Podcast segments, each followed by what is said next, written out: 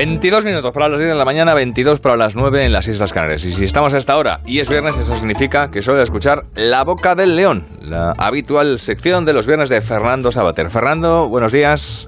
Hola, buenos días. ¿Por dónde, por qué camino transita hoy tu reflexión? Mira, bueno, eh, como estamos aquí en fiestas, ¿sabes? Yo todos hablo desde San Sebastián ¿Mm?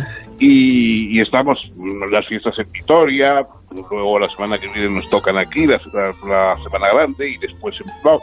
Entonces, eh, para evitar eh, esos a- ataques machistas, esas agresiones a, a- chicas, etcétera, que desgraciadamente se repiten tanto, eh, pues en, para, en Vitoria eh, la Artanza ha sacado un, un, eh, folleto, un, par de páginas, dando unas medidas de precaución, de que, bueno, pues cuidado en las citas de Internet, que son tan frecuentes ahora, eh, que las chicas pues no vayan a determinadas horas solas por un sitio donde puedan tener, en fin, compañías poco seguras, ese tipo de cosas que antes decían los padres a los hijos y que hoy supongo que ya no se atreve a decir nadie eh, a, a- a un chico joven.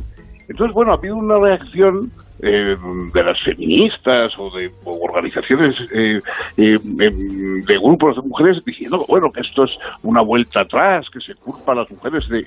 Claro, esto demuestra un poco el absurdo, el, el absurdo del mundo en que vivimos. Oiga, naturalmente que no se culpa a las mujeres, ya se sabe que el culpable es el agresor, pero mm, la prudencia es incompatible con la libertad no debe haber unas normas de prudencia para utilizar la libertad de tal manera que no corran riesgo personas muy jóvenes eh, en situaciones de fiesta, de, alcohol, etcétera.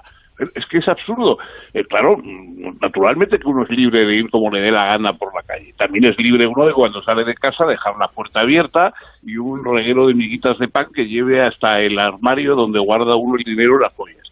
Eh, pero claro, eh, no parece prudente, ni, ni parece prudente dar la contraseña de nuestro correo en, en internet a cualquiera o la, la- el número de una cuenta del banco.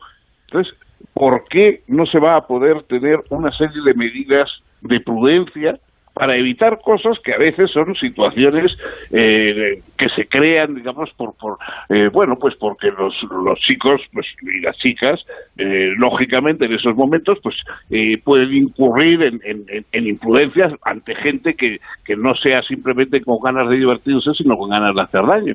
Entonces, yo, esa reacción, sobre todo, la- bueno, las- los consejos, pues son bastante normales y no tienen ninguna cosa rara, pero sobre todo la reacción esa de no hay que dar consejos, hay que hacer todas las cosas con, eh, con la mayor temeridad y además sin que le ocurra uno nada y si le ocurre algo, la, la culpa la tiene eh, la policía que no estaba atenta.